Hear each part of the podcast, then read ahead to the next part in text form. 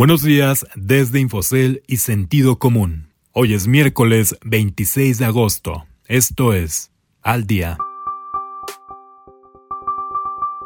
Inversionistas exigen mayor rendimiento. México recibe más inversión extranjera directa, pero insuficiente. Jackson Hole podría ser un parteaguas financiero. Hola, soy Ricardo Legorreta y estas son las historias que debes saber para estar al día. Presagios de pausa. Aunque todavía es temprano para predecir el próximo movimiento del Banco de México sobre su tasa de interés de referencia, los inversionistas han demandado mayor rendimiento en los bonos gubernamentales de corto plazo ante un mayor aumento de la inflación. El índice de precios al consumidor en la primera quincena de agosto llegó a su nivel más alto en 14 meses, a 3.99% a tasa anual. Quizá por ello, al ver mermado el rendimiento real, la tasa de interés del Z a 28 días subió a 4.50%, su primer aumento en siete semanas. Los analistas parecen coincidir en que ante el alza en la inflación, crecen las expectativas de que el ciclo de bajas en la tasa de referencia de Banjico reduzca su ritmo e incluso esté llegando a su final, con el objetivo de evitar llegar a tasas reales negativas. Pero ante la falta de una solución a la crisis sanitaria y económica, el rumbo de la recuperación todavía es altamente incierto, por lo que no hay un consenso claro entre los analistas ni entre los integrantes de la Junta de Gobierno de Banjico sobre los siguientes pasos a seguir.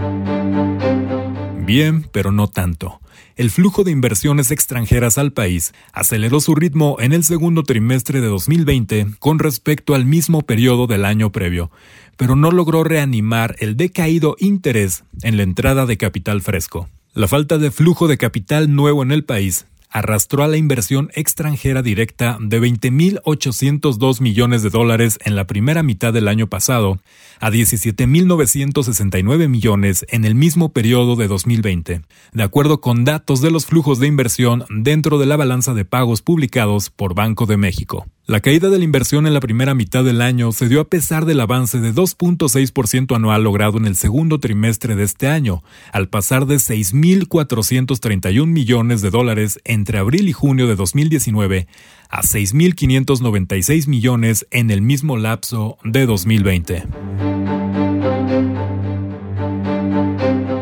Salida del agujero? Quizá pocas veces como ahora, el simposio anual de Jackson Hole, uno de los mayores eventos que reúne a la élite de la comunidad financiera del mundo, se convierte en una oportunidad o esperanza para salir del agujero en el que la pandemia de COVID-19 ha ubicado a la economía global. Este foro anual, convocado por la Reserva Federal de Kansas City, también suele ser propicio para anunciar grandes cambios en el proceder de las medidas monetarias y fiscales. Los analistas esperan que algunos bancos centrales, como la Reserva Federal, hagan anuncios que ayuden a determinar el rumbo de los mercados y la economía del planeta, la cual sigue tendida en la lona por el avance del coronavirus. Aunque mayores estímulos fiscales o monetarios serán bien recibidos por el mercado, también lo podrán volver más vulnerable a algún cambio, pues las medidas laxas adoptadas para estimular el desempeño económico han tenido un mejor efecto en los mercados al dirigir la mayor liquidez hacia ellos. Ahora los bancos centrales deben tener cuidado de lo que pretendan comunicar con su forward guidance,